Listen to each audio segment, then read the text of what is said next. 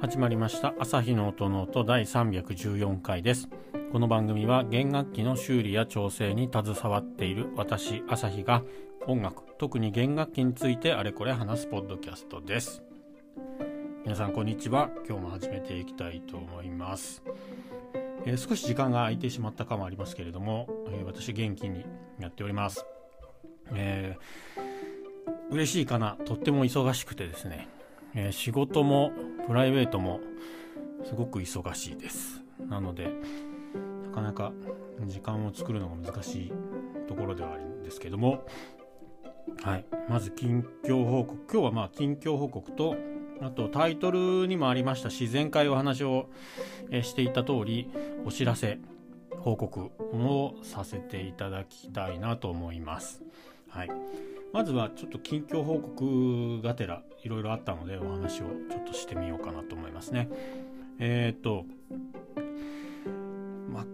ずっとねこの番組聞いていただいている方はお分かりだと思うんですけど、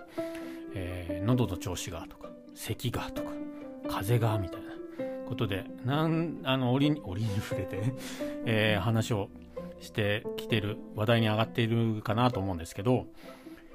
またそんな感じです。咳が出ましてなかなか本当、うん、ちょっと辛い。ただ熱が出たりとかそういう感じはなくて、うん、なんか変な感じではあります、えー、ただ、うん、コロナではないと思うんですけど熱はないし元気だし味覚も変ではないし耳は今のところ普通に順調だしいう感じです、まあ、一つ考えられるのとするとやっぱり子供が、えー、もらってきたのをもらっているというところなのかなとは思うんですけどうん。でやっぱりちゃんとクリニックに行っていろいろ調べてもらったんですけどうんと風邪喘息って言ってたのかな？何だったっけな？なんちゃら喘息っぽいですねみたいな。あの喘息っていうことではないみたいなんですよあの聴診器当てて音がするっていう感じではないのでただその風邪をひいたりとかした時にこう咳が出てしまうとそれが喘息っぽい感じで止まらないとかそういう感じの症状があるみたいでなのでえちょっとこれは薬ちゃんと続けていきましょうねっていうような話になっております。はい。なので今後も、えー、時間は取れても 喉がついていかないっていう可能性があるので少し、えー、もしかしたらどうなるか聞きづらいっていうのはすごいあると思います。今後も続いていくと思うのでそこだけ申し訳ないんですけれども、えー、ご了承いただきたいなというところです。はい。まあ、その他は元気にやってますのでね、っていうところですかね。で、えっ、ー、と、報告、お知らせなんですけど、えっ、ー、と、11月の2回、11月2回にわたって、サイエンマニアというポッドキャスト番組、えー、レンさんがパーソナリティなんですけど、そこでバイオリンのことをおしゃべりさせてもらいました。いろいろ、バイオリン始めたきっかけ、職人の仕事のこととか、あとはいろいろ科学的な、まあ、菜園マニアですね。なので、サイエンスの話題を少しこう、交えながら、バイオリンのことをお話ししてるんですけど、もしね、聞いてないよっていう方はそちら、えー、聞いてみていただきたいなと思います。とても楽しくおしゃべりできましたので。で、えー、前後半で2回に分かれていた後半の部分のそのレンさんとのおしゃべりの中で私が今年いっぱい今2022年なんですけど今年いっぱいで今仕事をしているお店を退職して、えー、独立しようっていう風なくだりを話をしてるんですけど、えー、そのことについての今日はエピソードっていうか回になっていきます。はい。最初にそちらで、えー、最初聞いた人はびっくりされてるかもしれないんですけど、まあ、ポッドキャストとツイッターとかインスタグラムとかでは、特に自分のポッドキャスト番組ですね、とかでは言ってなかったんですけど、そうなんです。今年いっぱいで今働いているこの、え、楽器店を退職して、で、地元が静岡なので、実家？地元？なのでそちらで、えお店を始めようかな工房を始めようかなと思っています。はい。まね。いろいろ考えることがあってやっぱり一番大きかったのは子供が生まれたっていうのが大きかったかなというのはありますね。うん。やっぱりこう溺愛しているから早く1秒でも子供の顔を見たいとかっていうことではなくて、うん、なるべくやっぱり子供の成長を見てみたいし何らかこうお父さん側パパ側からの、まあ、娘なんですけど、えーと、育児にもできる限り携わ携わる、うん、りたいっていうのがある。そういったところでもう少し時間を、えー、仕事とかこの技術バイオリンの方の修理調整の方の技術を磨くっていう方のベクトルから少し家庭とか育児そちらにちょっと時間を割きたい。ベクトルが変わったっていうところですね。それで一応今年いっぱいでと。もうかなり前からあの会社の方には担当の人社長とか、まあ、いろいろ皆さんにはお話をしていてですのでまあなんかねいろいろあってやあのやめやめることになったっていう感じではなくて円満なんですけど、うん、ですのでもしそうだな。来てみようかなとうちのお店に、えー、そういうふうに考えている方がいれば今年中はいますのでもしよければ来てみてください。はい。ですね。こんなところで。で静岡に帰って来年そのままいきなりあの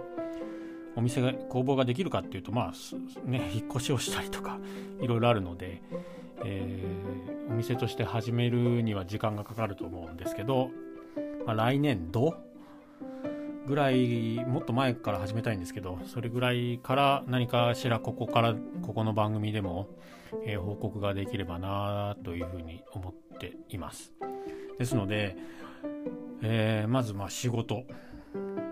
で引き継ぎしないといけないんで。とかあとはまあ引っ越します、えー、向こうの家住むところをどうするの問題とかですね。そういったところでえーと、静岡と東京行ったり来たりとか、ね、物件をこう内覧したりとか、まあ、両親向こうも含め妻の方ですね。あとうちの両親とかにもこういろいろ話をしてみたりとか、えー、実家にとりあえず身を寄せるのかとかね。いろいろそんなところがあってちょっとあやあたふたしています。はいで、またこれが嬉しいことになんですけど、本当注文、